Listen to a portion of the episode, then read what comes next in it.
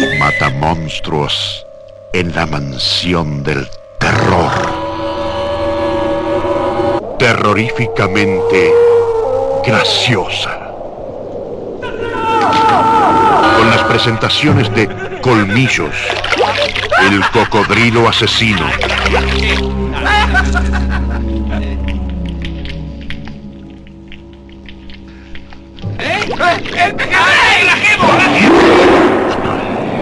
El indestructible Frankenstein.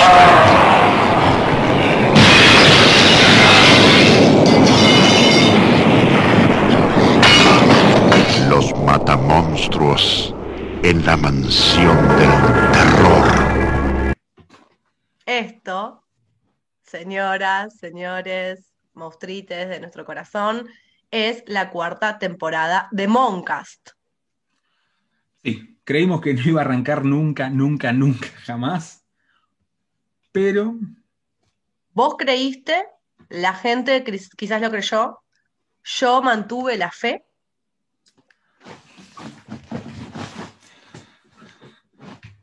Eh, pese a la realidad, básicamente.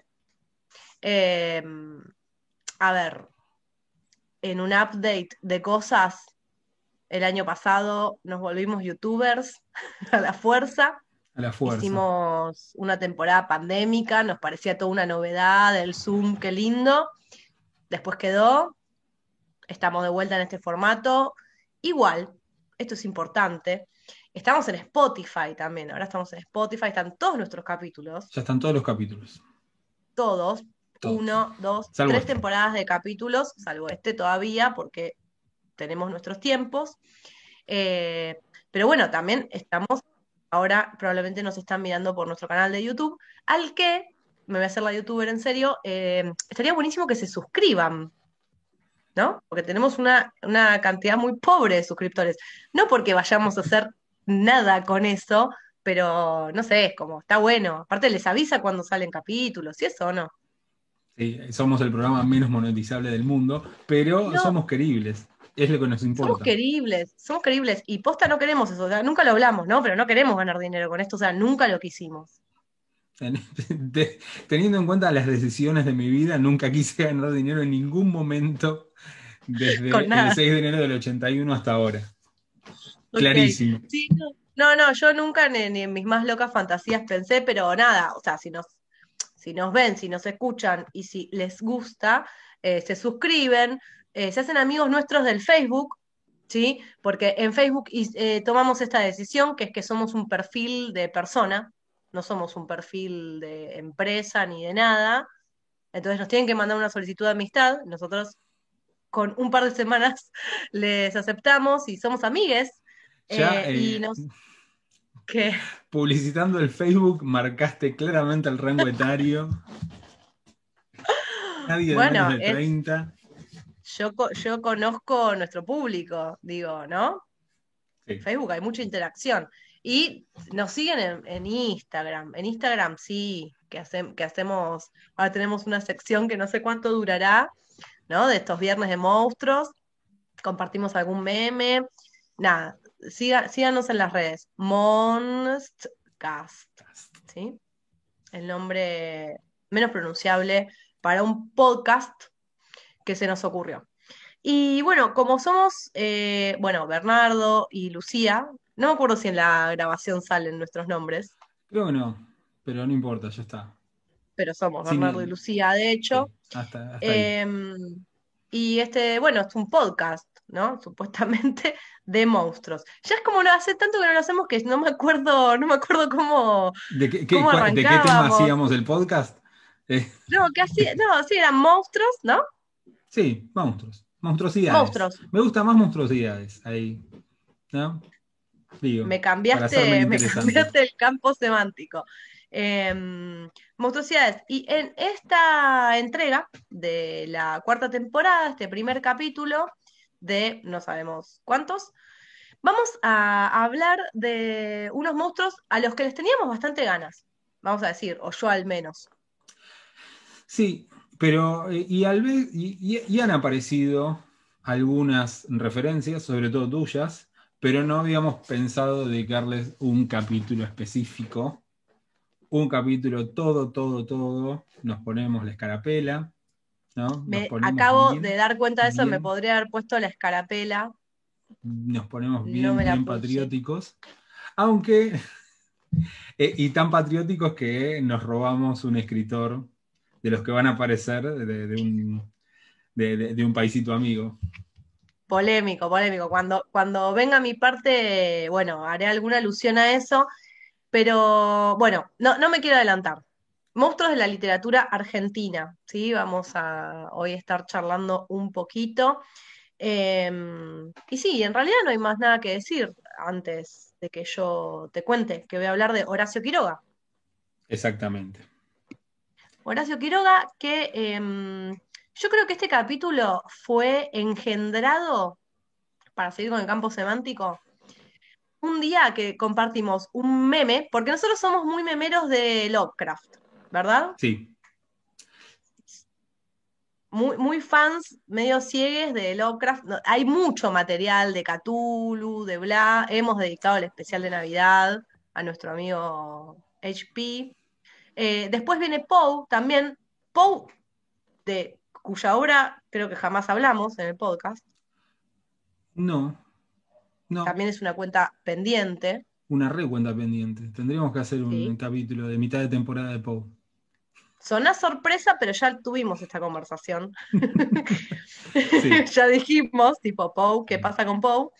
Em, y un día eh, publicamos un meme que era algo así como, bueno, todos se asustan de Lovecraft, todos se asustan de Poe, pero ¿qué pasa con Horacio Quiroga? Uno de los máximos exponentes de la literatura fantástica de la Argentina.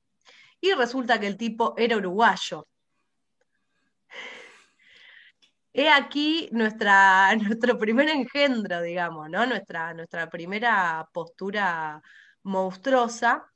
Eh, pero bueno, si bien nació en Salto, Uruguay, un 31 de diciembre de 1878, me llama la atención, ¿no? Cuando naciste el último día del año, es como, ahí había algo, ¿no? Había como un augurio en ese como entrar al final de, algo que se terminaba, no sé. Em, decía, si bien nació eh, ahí en Uruguay, vino, vino joven acá a la Argentina e hizo casi toda su carrera literaria acá. Por eso como algunas malas lenguas dicen, al igual que Gardel y el dulce de leche, nos lo apropiamos. Perfecto. Y les mandamos un beso a todos eh, y todas las uruguayas que conocemos, que las queremos un montón. Pero bueno, Horacio Quiroga entró en el capítulo de monstruo de la literatura argentina. No, y aparte, este capítulo me gusta porque es solo literatura, ¿no? Mm, ah, sí, bueno. Bueno. Yo solo literatura y solo mm. de Horacio Quiroga. Mm. Antes de. Voy a ser medio obvia igual en lo que, en lo que voy a, contar de los monstruos de Quiroga, voy a hablar de cuentos recontra conocidos, pero antes quiero hacer un repaso por la vida de nuestro amigo Horacio, que la tuvo un toque eh, complicada. Eh, vos seguro lo sabés, yo ya lo sabía, quizás, acá viene Panchita, varios de nuestros oyentes también la conocen, pero no está de más recordar que el pobre Horacio Quiroga tuvo una vida monstruosa, vamos a decirlo. Cuando era un bebé, eh, estaba en los brazos, según la versión de su madre o de un amigo de su padre, el papá volvía de casa y eh, limpiando la escopeta se pega un tiro en la boca y se mata al instante, sin querer, sin querer, se le escapa un tiro. Que esto, atención, va a ser como medio una constante. Horacio era un bebé ahí, no sabemos si, si tuvo algún tipo de, de registro. Ahora, también, según las versiones, cuando tenía 12 años o 18, él presencia el suicidio, ahora sí, voluntario del padrastro también con un arma de fuego, también con un escopetazo en la cara o en la boca, eh, según se lo quieran imaginar. Em, antes de seguir con los suicidios y los disparos al aire, eh, hay un dato en, el medio, eh, antes de, la, próxima desgracia de la vida de Horacio, que es que Quiroga eh, se había vuelto medio fan del ciclismo. Esto lo sabía, sí. Y participó de varias carreras y parece que el tipo recorrió en bicicleta 120 kilómetros, la distancia entre Salto y Paysandú. Em, y otro dato, me hago un salto temporal de su vida, es que cuando, bueno, él después viene acá, va a vivir en Misiones, también vivió en Vicente López y ahí tenía de mascota un eh, cuatí. Para mí, eh, lo de la bicicleta y lo del cuatí es como que lo sacan un poco de, la vida de desgracias. Sí, cuando yo era chico era re fan de los cuatís y quería tener un cuatí de, mascota. No sabía que Quiroga tenía, pero escribió mucho sobre los cuatíes. Y por eso yo de chico quería tener un cuatí de mascota. Ah, mira. Mira, no, nunca se me había ocurrido, creo que quise tener delfines, elefantes, cuatíes, jamás. y parece además que estaba como reencariñado el tipo con el cuatí, se lo mostraba a todo el mundo. Em, pero antes de, su momento de felicidad con el cuatí, tuvo otro accidente. Él tenía un mejor amigo llamado, te quiero decir, Federico Ferrando, que por un motivo literario, en realidad se había ofendido con no sé quién, que había dicho no sé qué cosa sobre su estilo o algo así, y había decidido que se iba a batir a duelo. Y estamos hablando de eh, fines del 1800, ¿no? Estamos, sí, 1901 creo que sucede esto. Y Quiroga le ofrece ayuda para limpiar su arma, y para sorpresa de nadie, ya a esta altura, eh, a Quiroga se le dispara el arma en la cara del amigo y lo mata. No sé por qué me río, me río porque me causa mucha incomodidad, me parece terrible, terrible. Em, y en 1902, al otro año, ya viene a Buenos Aires.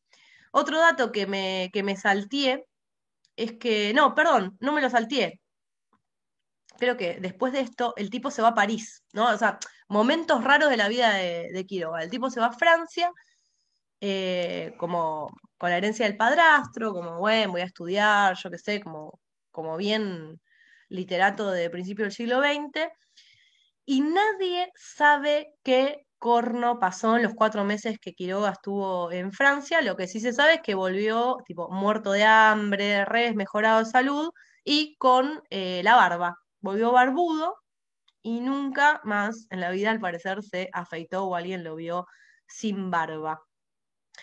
Eh, en 1903, eh, con su amigo Leopoldo Lugones, se va de excursión a Misiones a visitar las ruinas de los jesuitas. Y por algún motivo también, que es insondable, eh, flashea un toque con este lugar y dice, ¿sabes qué? Me voy a ir a vivir a la selva y en 1906 va y se construye una casita. Una de las otras constantes en la vida de Quiroga es que se enamoraba de eh, mujeres bastante más jóvenes que él.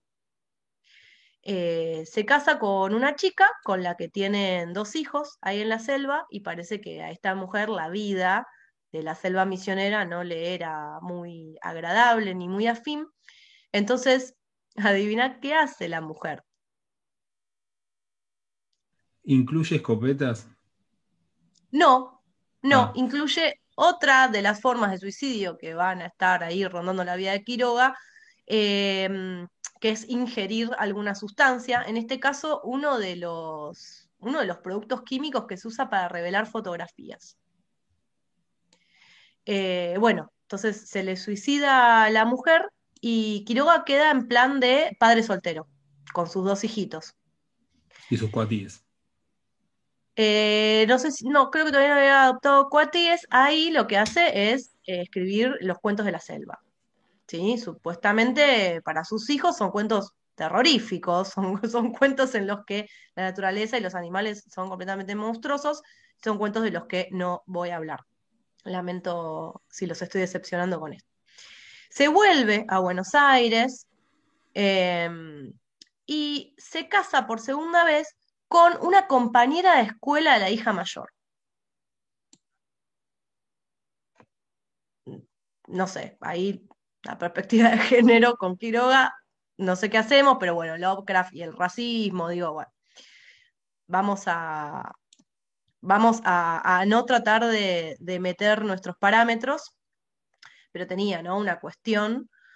Em, tiene otra hija, viven ahí en Vicente López, ahora sí viven con el Cuati, y finalmente, esto es una versión reducida, por supuesto, de la biografía de Quiroga, me centré sobre todo en los suicidios y en las mascotas raras, en 1937 le diagnostican un cáncer incurable, lo internan en el hospital de clínicas y él en un momento pide salir y cuando eh, sale, hace una salida como muy cortita, vuelve y él se había enterado de que había un caso de, mm, de una enfermedad muy rara que sufría un tal Vicente Batisteza y que mm, era una enfermedad que lo deformaba, eh, parecida a, la del hombre elefante, la de la película, y él se entera que lo tenían como medio encerrado en un sótano y pide que lo, que lo liberen. Batisteza queda como profundamente agradecido y Quiroga, entonces, eh, vamos a decir que se cobra este favor pidiéndole que lo ayude con su propio suicidio. Quiroga no se iba a, había decidido no, no enfrentarse a la, al dolor que le esperaba, la agonía que le esperaba por ese cáncer horrible que lo iba a terminar matando, decide él mismo acabar con su vida y entonces toma cianuro, ¿sí? junto a este amigo involuntario que le dio la vida en sus últimos años.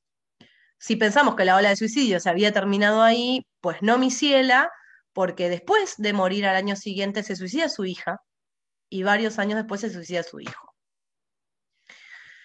O sea, un tipo con una vida complicada, eh, que por supuesto escribió cosas que nos dan eh, mucho terror y que nos parecen muy retorcidas. Yo elegí cuatro cuentos clásicos para comentar brevemente, eh, que por supuesto releí ad hoc Em, si queda tiempo voy con el cuarto, pero sobre todo los primeros tres que son eh, de 1917, de el libro de cuentos, cuentos de amor, de locura y de muerte. El que avisa no traiciona. Y el primero, que a mí me causa una especial inquietud y repulsión, es la gallina degollada. Eh, tenemos el caso de este matrimonio joven, ¿no? Este también va a ser una constante, un matrimonio joven, eh, que parece estar como en la flor del amor y la armonía, eh, y cuando tienen su primer hijo, todo es felicidad, hasta que eh, por una meningitis, se sugiere en el cuento, el hijo queda incapacitado físicamente y también intelectualmente. Pasan un par de años, lo vuelven a intentar, sucede lo mismo con el segundo hijo, va a volver a suceder lo mismo con el tercer hijo. También esto, ¿no? El, tema como de la, de la, persistencia, cuando, lo pienso ahora, cuando pasa algo malo en los cuentos de Quiroga, no va a dejar de pasar. O sea, no nos ilusionemos con que es algo que puede llegar a tener solución, es un patrón que se va a repetir y va a llegar hasta el final, hasta el peor final siempre.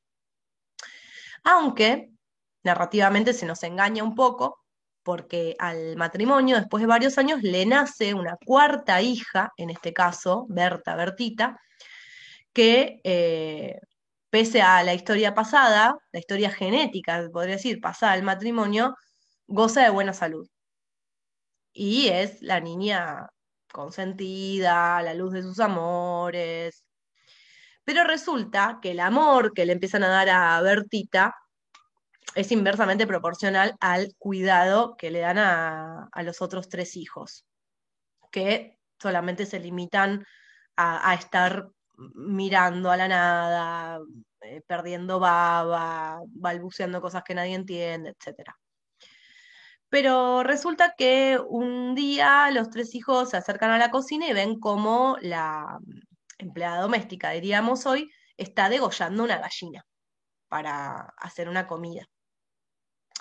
Y no va que el matrimonio se queda un día saludando a unos amigos, unos vecinos, y la niña, Berta, entra a la casa antes que ellos y eh, por algún motivo yo cuando lo, releía me asombré porque recordaba que había un poco más de ingenuidad en el accionar de los tres hijos. Eh, y no. No. O sea, es bastante voluntario. Eh, perdón, estoy pensando, estoy diciendo tres hijos, son cuatro. Me quedé pensando, son cuatro. En el momento dice cuatro bestias y la nena, Berta, tiene cuatro años.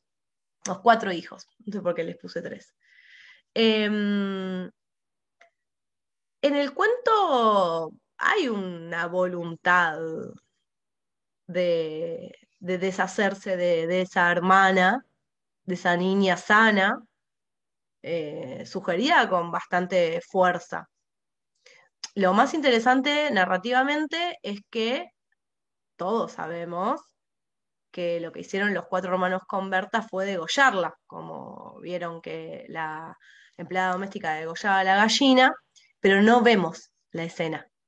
El padre se asoma, eh, se narra la sangre, eh, lo que hoy pensaríamos que es muy, muy fílmico, eh, en el piso, y a la mujer no la deja ni, ni asomarse para mirar pero sabemos lo que pasó.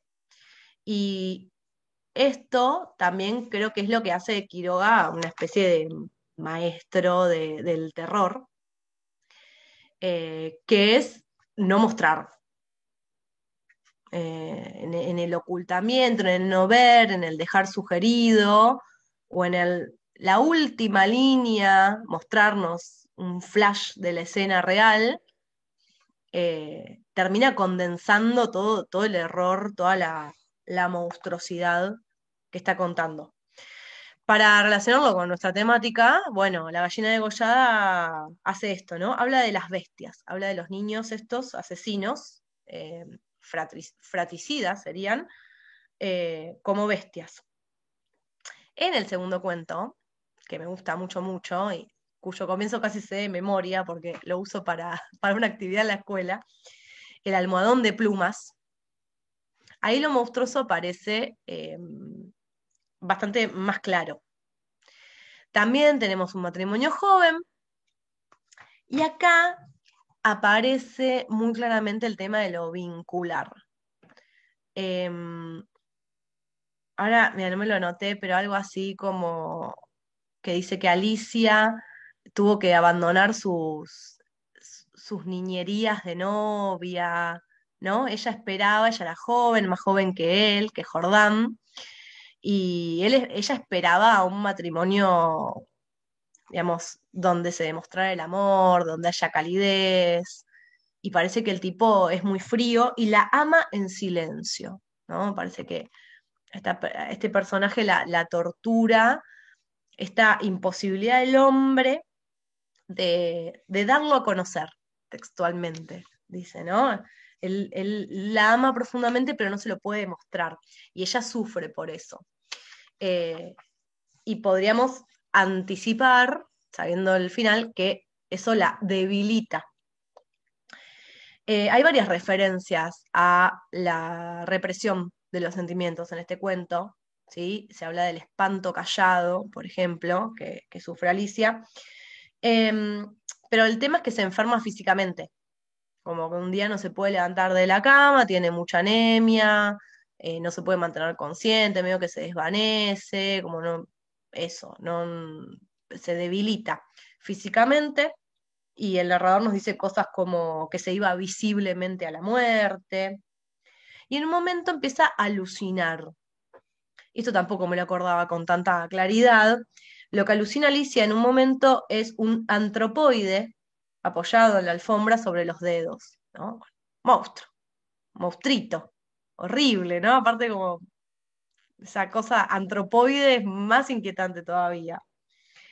Eh, ella se va extinguiendo en su delirio y cada mañana es peor como si se le fuera la sangre por la noche.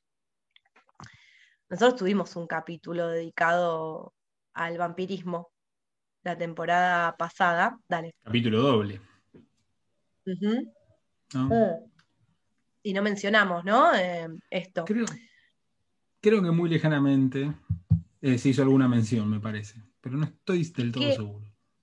no es técnicamente un vampiro, ¿no? Y acá de vuelta Quiroga y su realismo terrorífico. Mm. En, el anterior, la gallina de Goya, no pasa nada sobrenatural, o sea, son estos niños bestia que asesinan a la hermana. Y acá, eh, bueno, un, spoiler, ¿no? Pero que obviamente ya caducó. Em, Alicia es consumida por un bicho, una especie de pulga. Garrapata, ¿no? Una, pulga, una garrapata que, va creciendo eh, conforme va succionando. Mirá la cita, es un animal monstruoso, una bola viviente y viscosa. Estaba tan hinchado que apenas se le pronunciaba la boca. Ay, Dios, qué asco. Se habla de la trompa del animalito, parece sí que es como un, pulga, una garrapata que vive ahí en, en las plumas del almohadón. Mm. Mención aparte para los títulos de los cuentos de Horacio Quiroga. La gallina degollada, el almohadón de plumas. Está todo a la vista, ¿no? Es como una progresión, ¿no?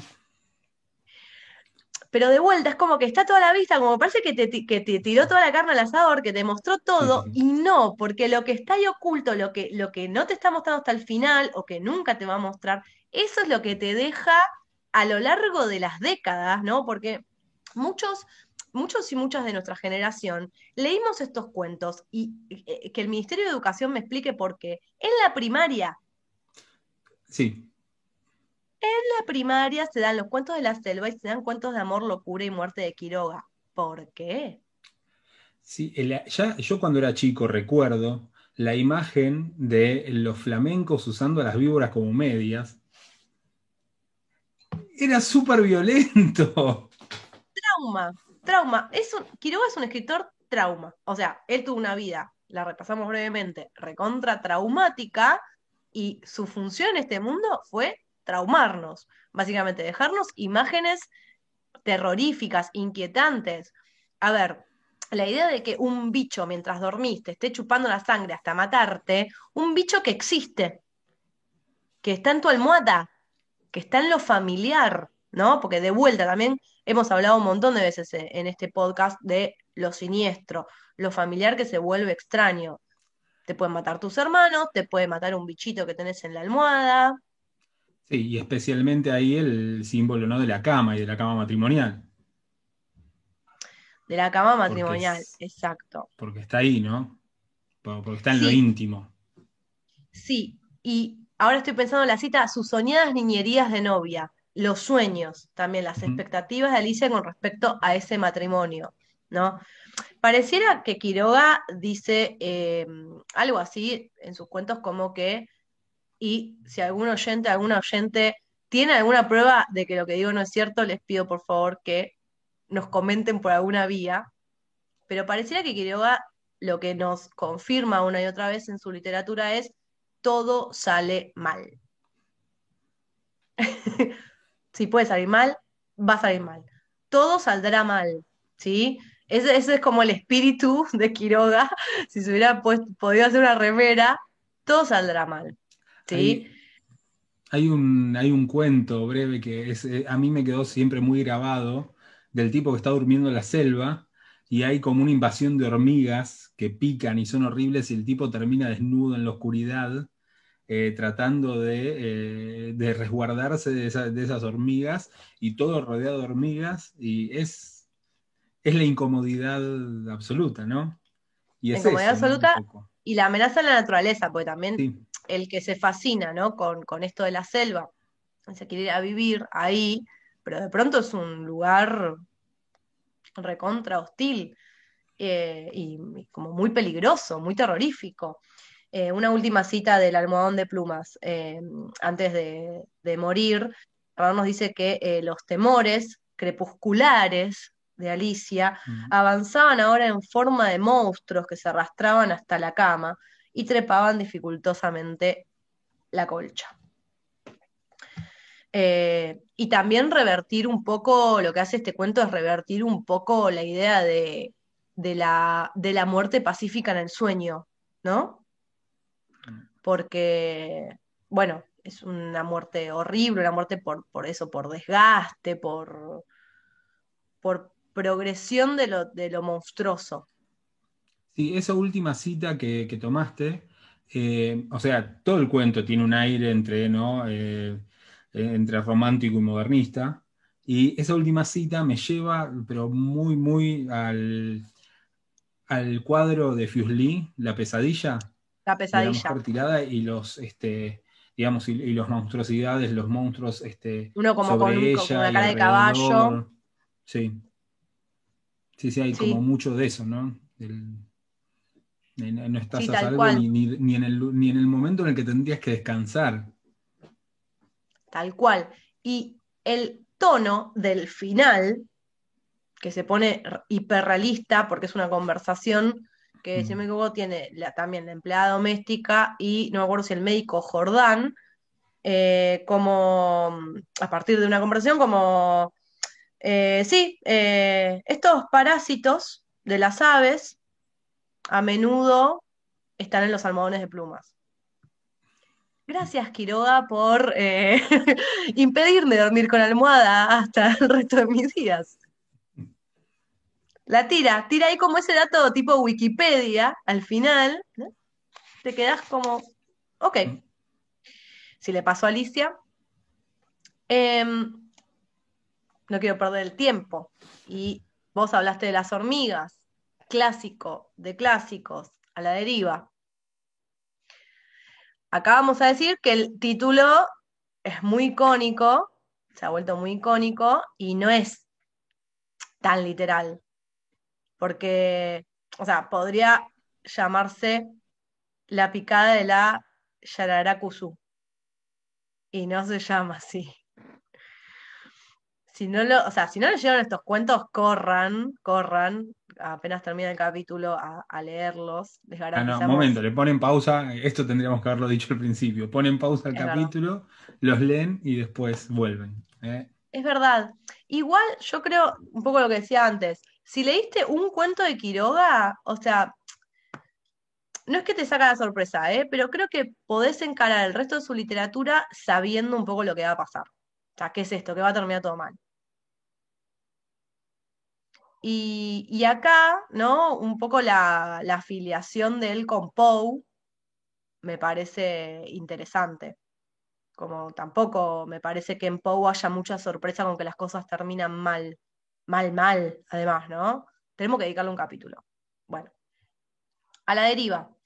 Sí, eh, a ver, un, cuento eh, estructuralmente, eh, decimos, nos cansamos de decir en la escuela, situación inicial, eh, ruptura o aparición del conflicto y resolución de la situación conflictiva, que no tiene por qué ser una resolución positiva, pero bueno, esa solución, o sea, ese, ese conflicto, esa ruptura de la situación inicial se resuelve de alguna manera. El comienzo de este cuento de A la deriva, que también está en Cuentos de Amor, de Locura y de Muerte, es como que como lector o como lectora te tira directamente como al, agujero del conflicto. O sea, la situación inicial es que al tipo lo acaba de picar una em, serpiente venenosa. No hay nada antes, no sabemos quién es el tipo, no sabemos qué estaba haciendo ahí. Lo pica. ese es el comienzo del cuento. Em, ah, tiene un nombre esto. ¿Cómo se llama cuando empiezan los cuentos así? In. In media res. In media res. Ahí está. Me acordaba que era algo en latín. Y res. O sea, lo picó la serpiente. Em, hay varias cosas con, la naturaleza que me parecen interesantes que pasan en este cuento. Porque no es que la naturaleza es mala o la vibra es mala o... De hecho, cuando el tipo se da cuenta que, lo picó, que es apenas comienza el, cuento, em, y por supuesto, va a querer matar a la serpiente, la serpiente se hace como un bollito, como que se enrosca. ¿No? O sea que ni siquiera es porque la serpiente es malvada o lo quiso atacar. Se ve que el tipo pasó por ahí, la serpiente se asustó, tucu, lo picó. El tipo, si bien no se nos dice nada, el tipo es un tipo de monte, es un tipo que vive ahí en la selva, o sea, sabe perfectamente que esto está complicado. Y acá de vuelta el campo semántico de lo monstruoso como anillo al dedo. Eh, bueno, rápidamente eh, hay una monstruosa hinchazón del pie entero, textual. Y básicamente el cuento, que es un cuento muy breve, es uno de los más breves quizás, que tiene él, me parece, es el relato de ese cuerpo mutando monstruosamente, o sea, se va deformando. Eh, la carne desbordaba como una monstruosa morcilla. Es una imagen de pesadilla, ahí la tenés. Eh, un bloque deforme. Eh, pero la sensación es que la naturaleza no es monstruosa, sino que la naturaleza es indiferente, ¿no? Em, él va a ir a la casa, va, a tratar como de sentirse bien, después se va a ir a subir a la canoa para irse a buscar un vecino que lo ayude, o sea, él está re lejos de cualquier salita, digamos, pero va a intentar hasta el final eh, solucionar, no tampoco con mucha urgencia, ¿no? Y todo el paisaje es un paisaje silencioso, por momentos bello, por momentos majestuoso. Em, el vecino no está, él está ahí en el medio del río y cesó de respirar. en un momento, el narrador hace algo bien tramposo, sobre todo quizás para los lectores y las lectoras que no somos del monte, y nos dice que se siente mejor.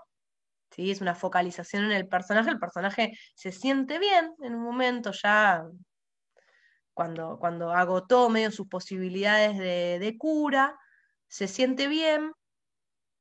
Eh, y uno desprevenido, una desprevenida puede decir como, ah, genial, se va a curar, o al final no, no era la serpiente venenosa, era otra. Y no, es eso de respirar porque justamente lo que le pasa es que deja de sentir todo, está completamente anestesiado y pumba, se muere. Eh, el último que digo rápido, rápido, rápido, porque al final, como te anticipé, estuve hablando un montón, es que no, y además solamente estoy... Nadie, este, seguimos semi en cuarentena, nadie tiene nada que hacer, así que seguí hablando de Quiroga, que es de lo mejor que les va a pasar en, estos momentos por si no tenían suficientes motivos de ansiedad, ¿no? Tipo, lean a Quiroga y exploten. No, no, no. Momento, yo te, Bueno, no porque con lo del almohadón de plumas no, porque si no, eh, los cuentos de Quiroga son un buen motivo para quedarse adentro. Sí, total. Total. Bueno, sí, claro, el almohadón de plumas nos saca un poco la gallina de Goya también, porque son más domiciliarios a la deriva. Pero me quería hacer un, salto eh, muy cortito, al menos, por un cuento eh, de 1928, que está en Más Allá, que es uno de mis preferidos, porque tengo mal la cabeza, básicamente, pero me parece que está perfectamente escrito, me parece que es de esos cuentos que son perfectos, que no le sobra una palabra y que tienen como una maestría narrativa impresionante, que es El Hijo. Em, donde tenemos a un padre soltero que vive en la selva con su hijo eh, y es muy sobreprotector y a él le da miedo cada vez que el hijo sale a cazar al monte y empieza a pensar eh, una serie de, desgracias que le, podría, eh, le podrían ocurrir al hijo. Entonces, la mayor parte del cuento es eso, son los temores fantasiosos del padre. Eh, y pareciera que el cuento es como, bueno, el momento de separación, ¿no? de apertura del vínculo, del hijo saliendo al exterior, del padre un poco ya exagerado en su sobreprotección, en sus temores, como que eh, Ivana Nadal le diría, soltá, soltá a tu hijo que se vaya al monte. ¿sí? En un momento el lector o la lectora puede decir como, che, pero es grande, es responsable, siempre llega horario, va a estar todo bien, eh, padre, personaje del cuento. Eh, el narrador nos dice que él medio que alucina, en un momento como que lo ve muerto, como que son tan grandes los temores, al contrario por ahí de lo que le pasa a los otros personajes, ¿no? De los otros tres cuentos que comenté, que no llegan a eh, visualizar el terror, el, terror que, les depara la realidad. Acá el padre está muy en la fantasía. Por supuesto que el hijo un día sale a cazar, por supuesto que no vuelve, por supuesto que él se queda, el padre se queda con un disparo que escuchó suelto en el monte, y cuando lo va a buscar, de vuelta, Quiroga nos engaña y nos dice que se reencuentra con el hijo y el hijo le pide perdón, papá, perdón, me, me retrasé, me, me colgué, me colgué, bueno, no te preocupes, hijito, vamos a casa y los vemos, Quiroga, me haces daño, los vemos volver abrazados por el monte a la casa, y como también como una cámara, ¿no? Quiero era una cámara de, en 1928, una cámara narrativa. Los vemos ahí volverse a la casa y dice, ah, momento, momento, momento. Y nos muestra que el hijo efectivamente está muerto, enredado en un alambre de púas, que también es como medio una obsesión, de, o sea, como uno de los grandes peligros del monte. Acá no es un animal, no es la naturaleza, sino como que es la marca del hombre en el monte, eh, más allá de las connotaciones que podríamos pensar con la propiedad privada y yo qué sé, eh, sobre todo me parece que el cuento habla de eso, ¿no? Como de vuelta, bueno, tus peores temores eh, pueden materializarse. Y el cuento llama El Hijo, muy perversamente para mi gusto, Em, pero está hablando de eso. Ahora, ¿el personaje se volvió con el hijo? No sabemos, no tenemos ni idea, porque la, focalización se va a quedar en, el cuerpo muerto del niño. Eh, y creo que literalmente también dice como muerto desde las 6 de la tarde del día anterior. Termino el cuento. Horacio nos manda un besito, arréglense. Arréglense con estas pesadillas que les acabo de inocular como un veneno. Eh, bueno, y también, ¿no? Para cerrar medio cursimente, pero son una especie de disparo inesperado estos cuentos. Son una especie de veneno que te tomas y te va a matar rápido, pero sufrís un poco. Eh, yo creo que un psicoanalista o cualquier crítico literario me eh, me metería presa por lo que acabo de decir, porque es muy responsable, pero tienen algo como del accidente, al menos es cuentos, yo creo que muchos más, eso del accidente, de un esperado, de del balazo en la cara, de la patada, es un, son una patada, son una patada en la cara que te deja como, bueno. Y si bien quizás no hay monstruos en este último, sobre todo literalmente, ni siquiera está el campo semántico de lo monstruoso, me parece que el efecto literario es completamente monstruoso y eh, va al corazón de lo siniestro, porque es eso, todo el tiempo lo real, lo conocido que se nos vuelve extraño, terrorífico, amenazante, asesino directamente. Sí, a mí, eh, claro, vos lo decías y yo pensaba en esta cuestión que salvo quizás en, el almohadón de plumas, en el que hay una progresión y se ve el desmejoramiento este, en los otros eh, es algo muy similar, o sea, cometiendo quizás el error, entre comillas, de asociarlo a lo biográfico, eh, estas desgracias que vos contaste de Quiroga son así, es del, o sea, de 0 a 100 en nada. La vida en un segundito te deja eh, en una situación completamente distinta y totalmente eh, contraria a la situación en la que estabas. En ese sentido, a mí me parece que es este, interesante como, como Quiroga, sobre todo en la gallina de Gollada, toma elementos eh, de la tragedia o de, o de, o de, estructuras bien... Este, de estructuras bien claras de, narración y las, adapta, ¿no?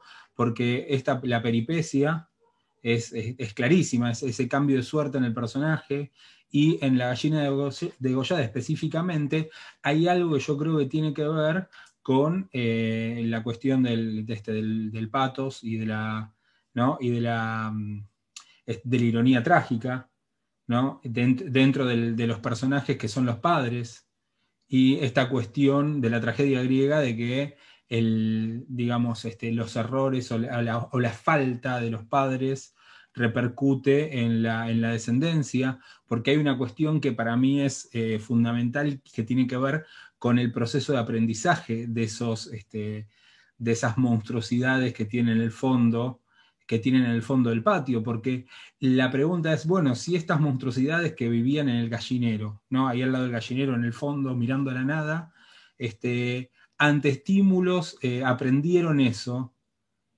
si, eh, digamos, si, si, el, si, la decisión de, de los padres hubiese sido la incorporación en la casa, porque ellos siempre estaban como en la parte periférica de la casa, hubiese sido la, incorporación de la casa, quizás hubieran aprendido otras cosas.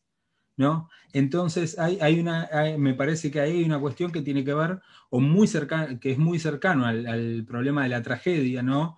Del error que desencadena y es como una bola de nieve que se lleva todo puesto.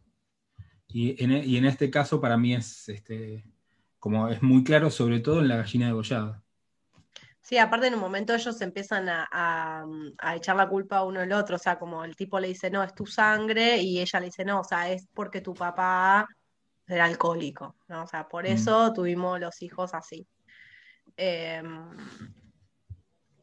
sí. Igual, eh, lo trágico para mí es como lo inevitable. Lo que, lo que está como medio constante es lo inevitable hagas lo que hagas, cagaste. Mm. Cagaste antes de empezar a contar. Vos, personaje de mm. Quiroga, cagaste.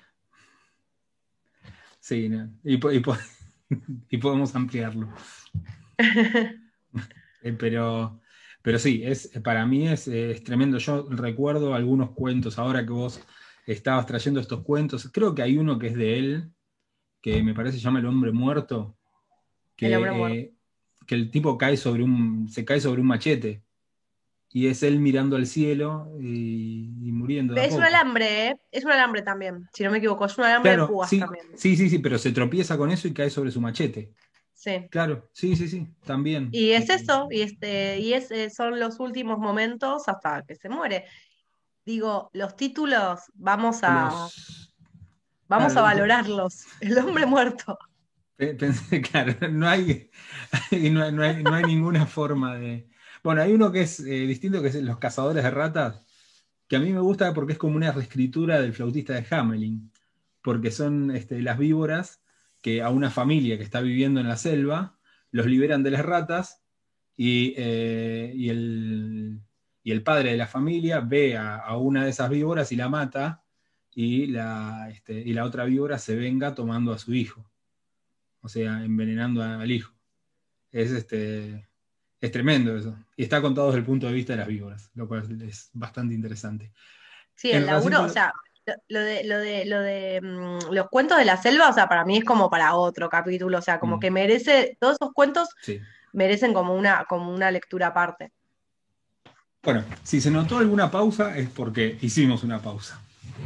Así que ahora eh, continuamos. Después de eh, después de esto de, de Quiroga, que es tremendo, ¿no? A mí me, Quiroga, vos lo, tenía un poquito olvidado, hace mucho que no lo leo, y vos ibas eh, contando y a mí me, iban viniendo, viniendo, viniendo, viniendo ráfagas eh, de, este, de cuentos y de imágenes, es increíble. Y el que elegí yo también tiene eso, aunque las imágenes las aporta alguien, porque es, así como Quiroga, es alguien que yo conocí bastante de chico.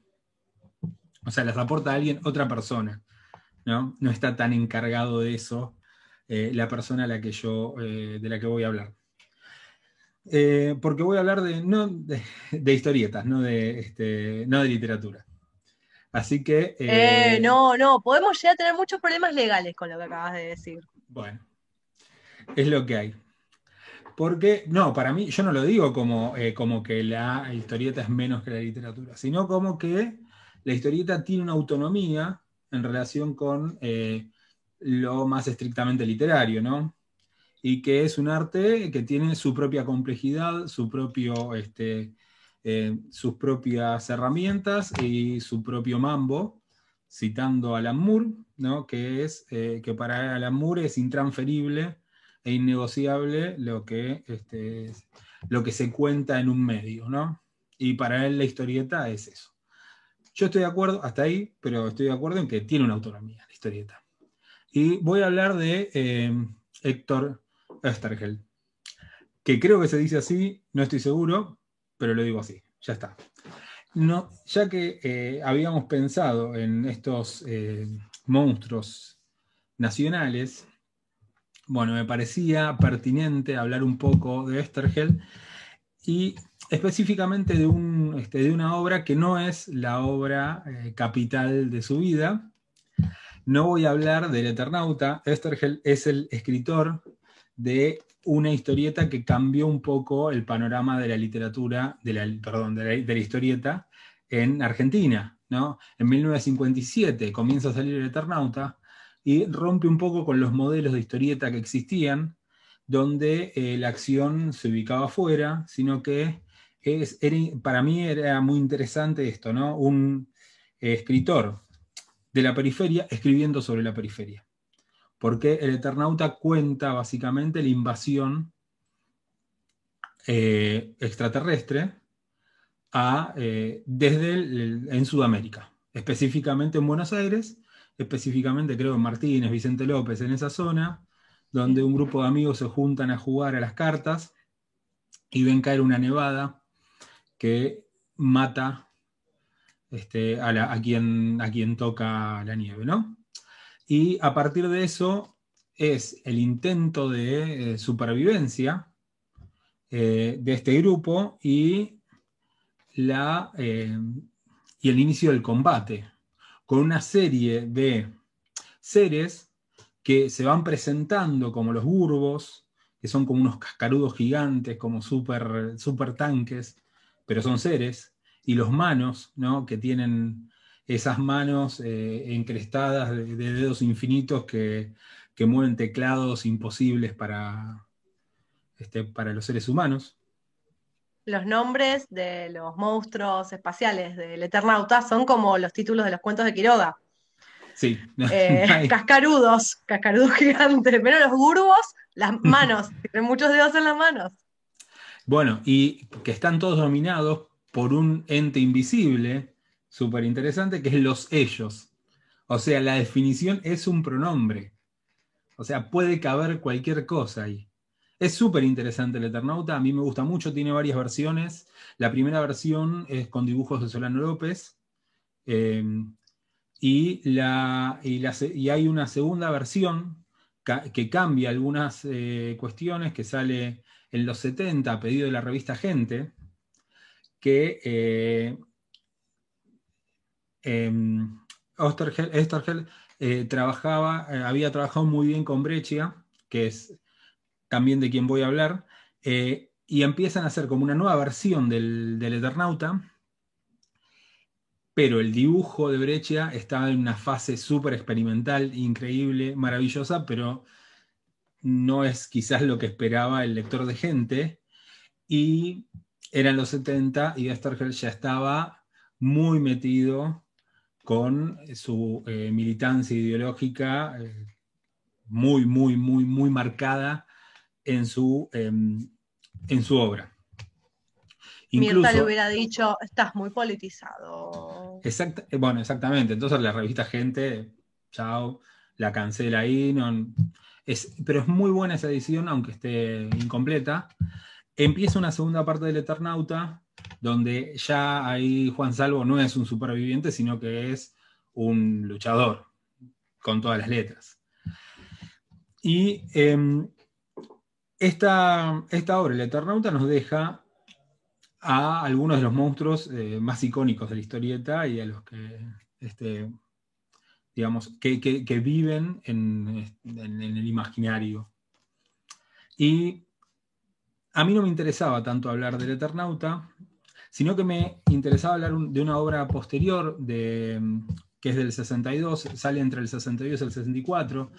El oficio de historietista es así, van teniendo muchos encargos y los, van sacando para distintos lugares, se juntan, hacen junta entre, entre, entre escritor y, y dibujante, a veces esa junta es más cercana y a veces es una correspondencia por encargos y, es, está ahí a medio camino entre la cosa de factoría y la cuestión artesanal, ¿no? Y entonces, Mortzinder, que es la obra que a mí me interesa, de la que más me interesa hablar, es una obra que surge con estas cuestiones, con vidas personales de los, de los escritores muy, muy complicadas, muy complicadas económicamente, que hacen que la historia vaya avanzando un poco a tropezones, siendo un poco improvisada, eh, pero eh, como en el jazz, esas improvisaciones salen increíbles. Eh, es, lo que, es lo que pasa en Morsinder. Morsinder es la historia de un anticuario, toma elementos de un, de un anticuario en Londres, toma algunos elementos de, de Sherlock Holmes, porque este anticuario toma contacto con alguien, con un, con un hombre, le llegan unos le, llegan, le llega un reloj que marca un horario y un, que está envuelto en un diario y eso le da el lugar y la hora en la que tiene que encontrarse con este hombre que vuelve de la muerte. Porque Mortzinder es un inmortal. Y esa inmortalidad le va a permitir a esta dupla creativa, que es lo que querían los dos, de alguna manera, contar historias en distintos momentos de la humanidad este, este, este Mortzinder generalmente le va a contar historias al, al anticuario Ezra Winston, se llama. Yo creo que es, hay una, una, suerte de guiño Watson ahí, que es quien va a encarnar a los lectores. Porque Morsinder es un poco inaccesible. No podemos llegar, así como no podemos llegar del todo a su historia, lo cual es una de las cuestiones que más se le alaba, ¿no? La misteriosidad de Morsinder a lo largo de todas las historias que va contando, este misterio de no se termina de saber cómo consiguió esta inmortalidad, eh, este misterio de no saber en qué está pensando ni cuáles son sus posibilidades. No, lo contrario del Eternauta, pensaba, ¿no? Que es como, bueno, a mí me dicen el Eternauta porque soy el viajero de la eternidad, ¿no? Como hay toda una explicación explícita sobre el tipo de Juan Salvo.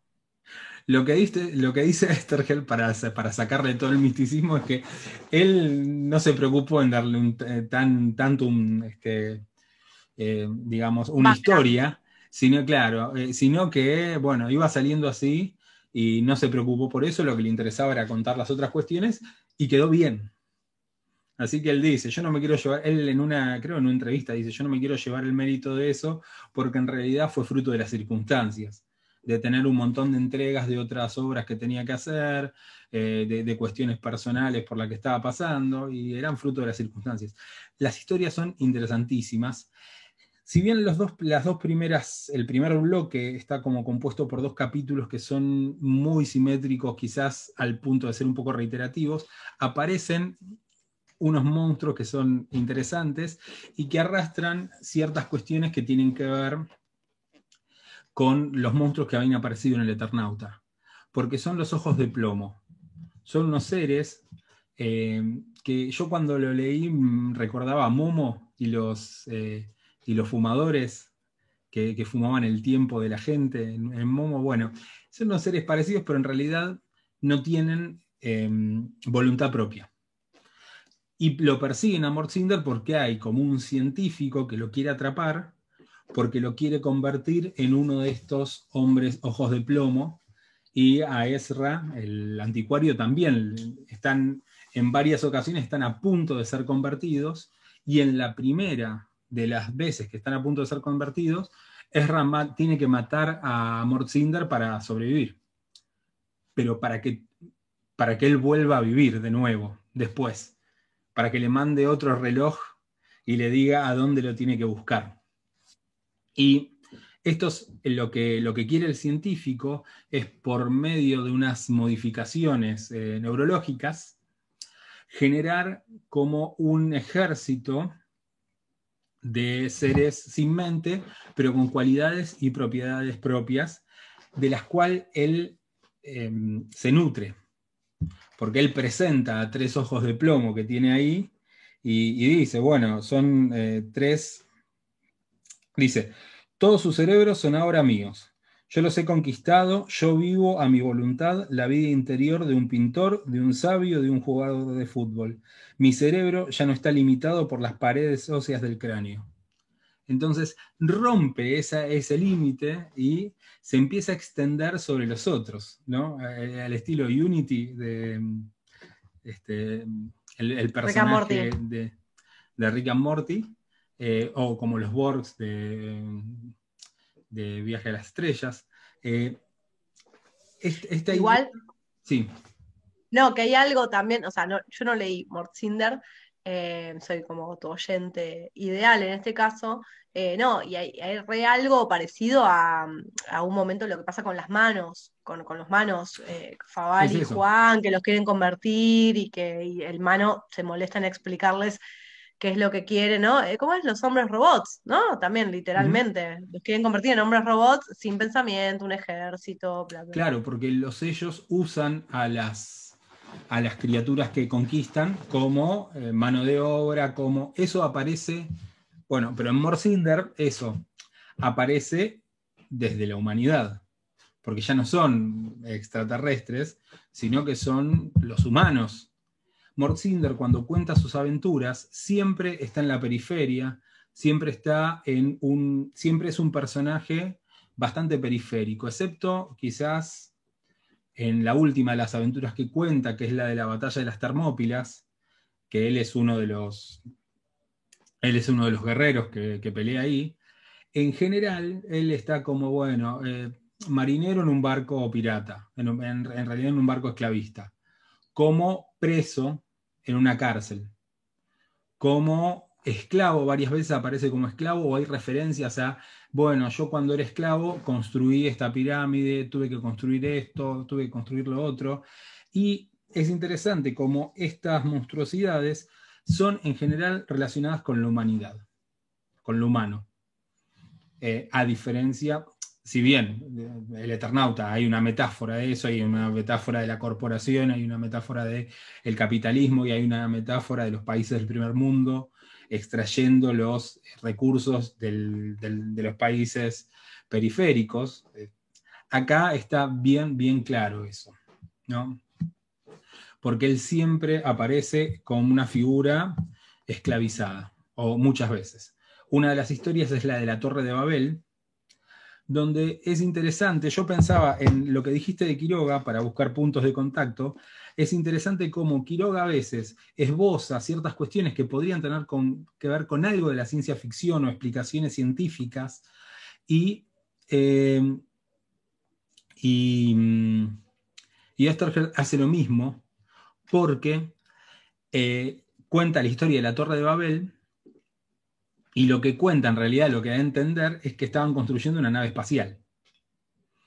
Porque eran tres sabios que habían logrado habían conseguido una determinada tecnología que tenía que ver con la radiación, porque varios, uno de los sabios muere por la radiación y otros lo siguen y usan y saben que todos los obreros que usaron para construir esa torre van a morir.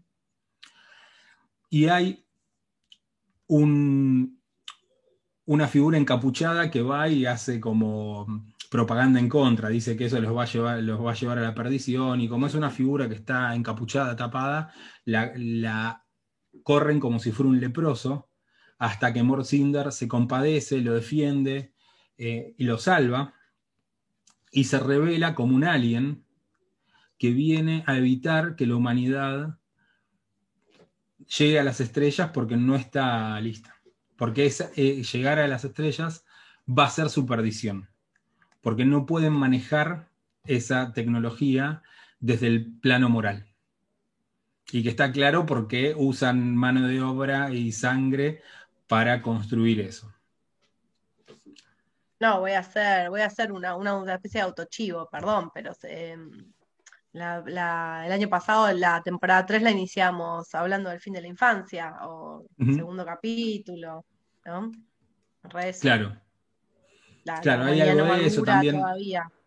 Bueno, estaba la, mm, eh, estaba la película esta, El día que se detuvo la Tierra, ¿no? donde aparece Clatú, que viene algo similar. Pero bueno, este hace genera algo que llama la confusión. Es, eh, como que, que tira un rayo confundidor que hace que en vez de destruir a la torre, la torre se destruye, ¿por qué? Porque los hombres dejan de, entenderse.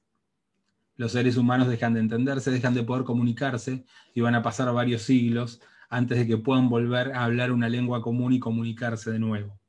Que es entonces es como una reelaboración. De, Logronía. En un claro, claro, es, es, una reelaboración, una reexplicación del mito de la Torre de Babel. Claro.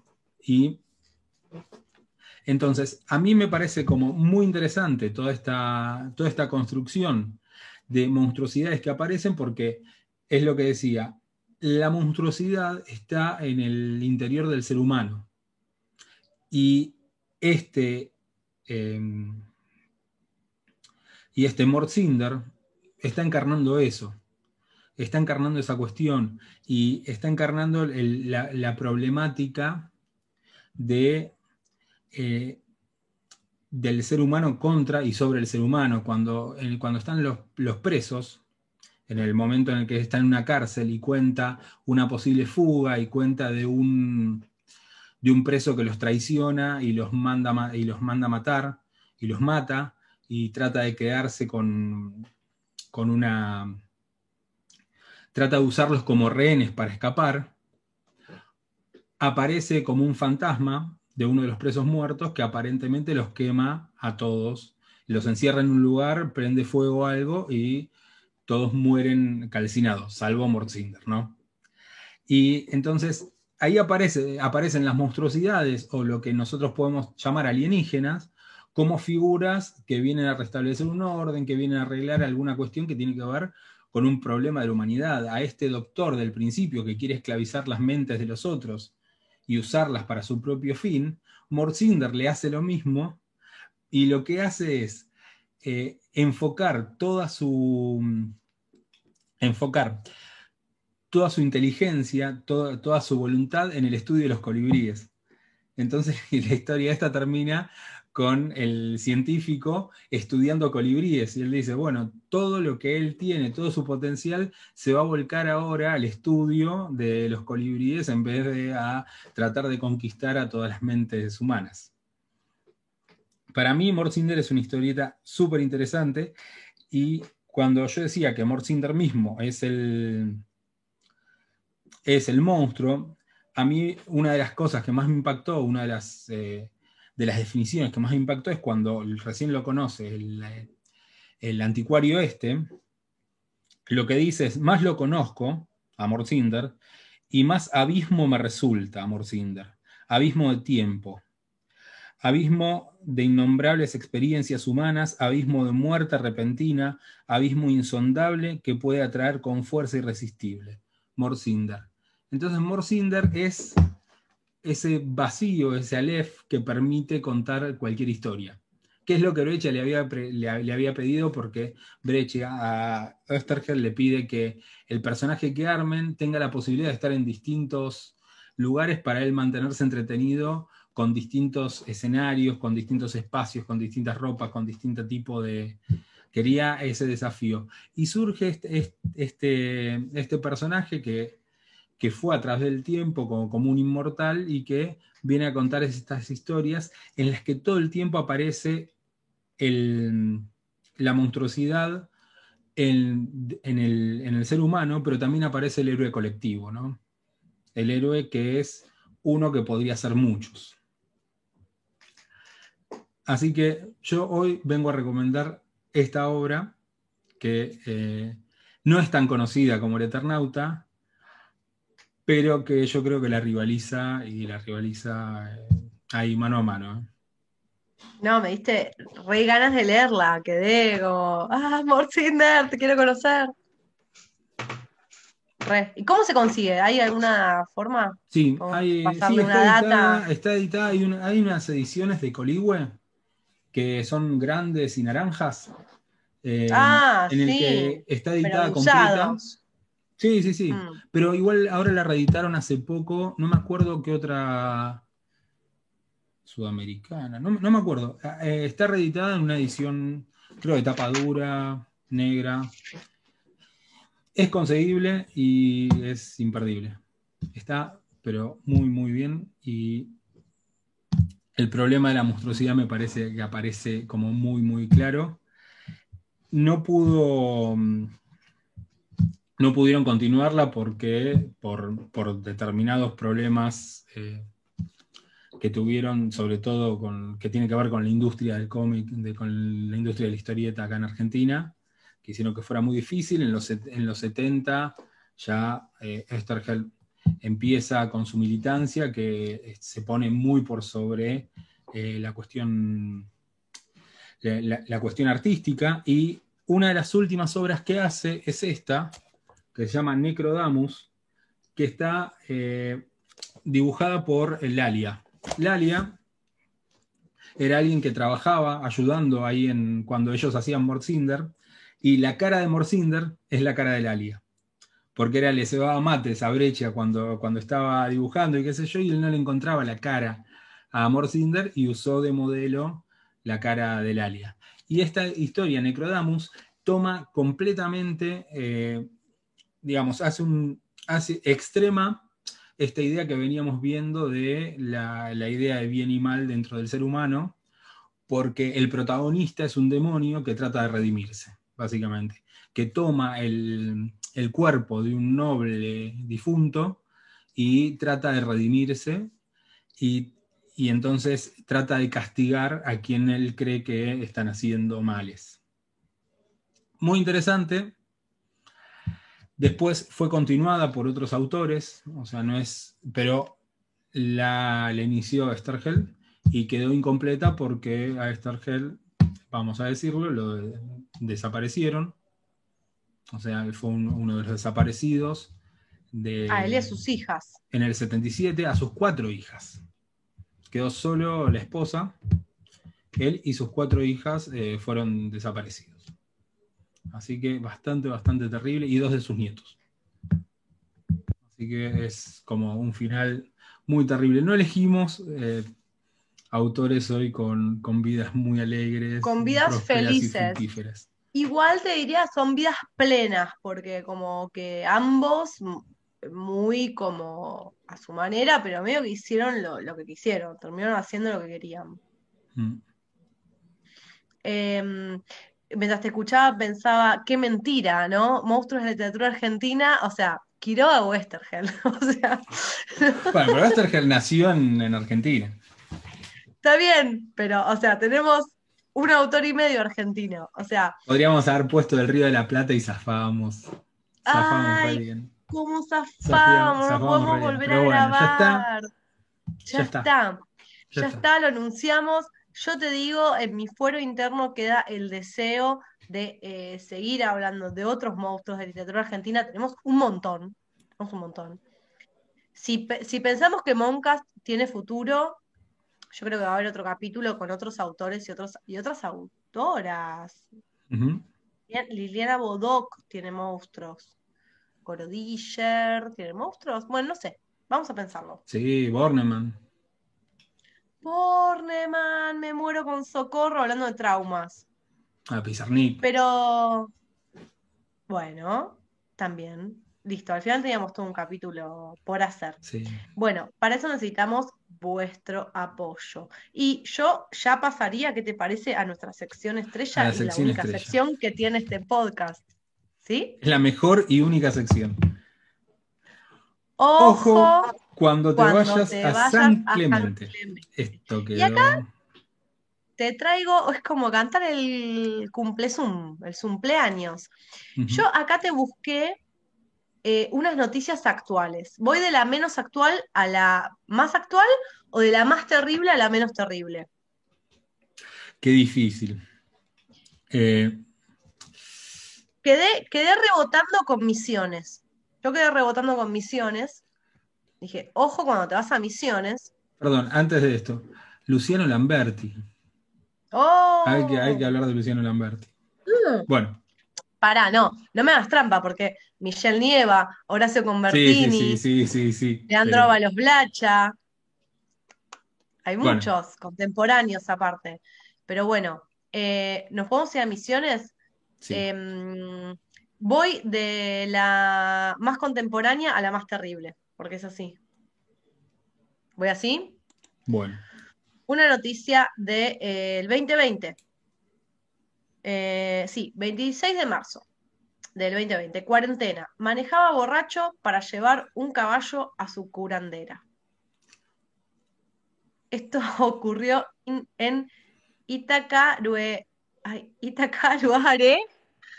Eh, y es eso, es un señor que estaba manejando borracho por la ruta, lo detuvo la policía, estaba el caballito ahí en la parte trasera de, la, camioneta y eh, el señor adujo que el caballo estaba deprimido, y que lo estaba llevando a una curandera para que eh, se le salga la depresión. Es maravilloso. Es, hermoso, es una hermosa noticia. Ojo, ojo si se van a ese lugar. Eh, me voy un poco atrás en el tiempo. Eh, es, una, es una no noticia, ¿no? Esta no sé si tiene año, pero hay algo en Misiones que se llama oruga peluche. Es como. Y vos decís, ¡ay! La oruga peluche, qué linda. Pero mira, mira la bajada de la noticia, ¿no? Eh, el título es Bichos que meten miedo, oruga peluche. Linda por fuera, peligrosa por dentro. Ojo con la oruga peluche misionera. No pica, pero si te roza. Qué tremendo. Vos dijiste la oruga peluche y yo me imaginé al bichito ese del laberinto. Es que yo te digo, tenemos que compartir una imagen de esta oruga peluche. Es como tierna y aterradora. ¿Qué querés que te diga?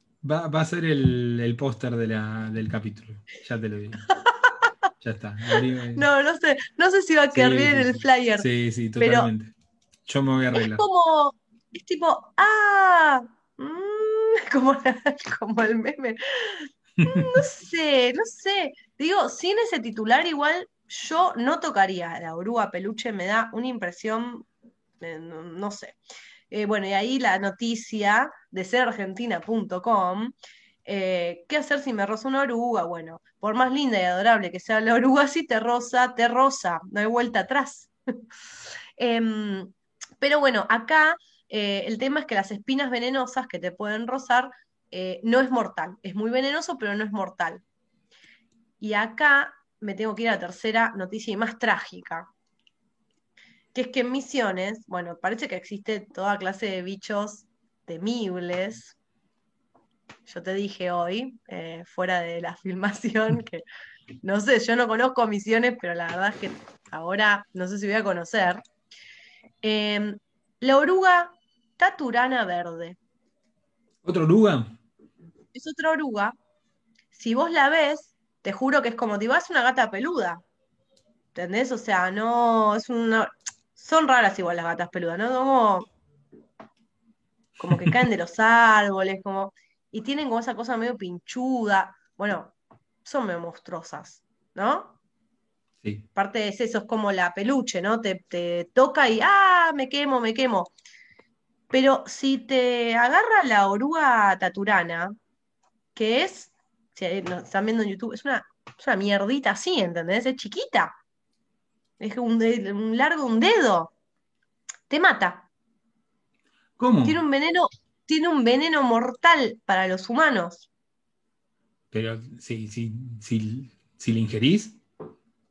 Si te toca, su veneno afecta rápidamente las funciones renales y hepáticas del organismo. Se ha cobrado innumerables víctimas. Y la noticia, la noticia que encontré, no sé por qué me río de vuelta de incomodidad, la noticia que encontré es de una gente que estaba en un kayak ahí en, el río, y dice, nos metimos, y al pasar por un sector estrecho con muchas ramas sentimos un ardor similar a la que provoca la picadura de aguas vivas. ¿Sí? Y ahí está el relato que te juro que es a la deriva de Quiroga, salvo que tiene un final feliz porque esta gente llegó a la salita.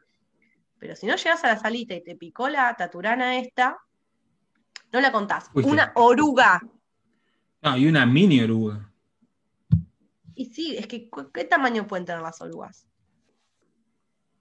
Te mata. o sea, yo me quedé como preocupada por esto, ¿viste? Que una oruga tiene el veneno, la cantidad de veneno suficiente para matar un ser humano adulto. una oruga que, vive en el mismo país que vos.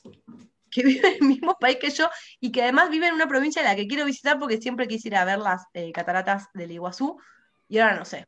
¿Qué querés que te diga? si vos te podés meter con el kayak y... No sé, yo dudo porque no recuerdo ningún ningún cuento de Quiroga hablando de la, de la, de la, de la oruga esta maturana, no sé qué. Maturana, es que tenemos que rastrear bien toda la bibliografía de Quiroga a ver si no parece una oruga. Porque claro, vos decís, bueno, serpientes, orugas. La verdad, me quedo con, con el almohadón de plumas, ¿no? O sea, fuimos al micro, al microterror. Nos fuimos de vuelta al microterror del mundo animal. Así que bueno, tengan mucho cuidado, igual no se puede ir a ningún lado porque seguimos en pandemia. Eh, no sé si se puede ir a misiones o no, pero básicamente eh, tampoco es que nos vamos a ir todos de vacaciones. Pero por ahí ven esto en el 2023, tengan cuidado. Sí, así que bueno, nos despedimos y será hasta el próximo capítulo que veremos cuándo sale. Yo creo que ya entramos en una, ¿eh? Nos hicimos esperar, pero. Agarramos, o no. O me voy a tener que comer mis palabras el 20 de diciembre.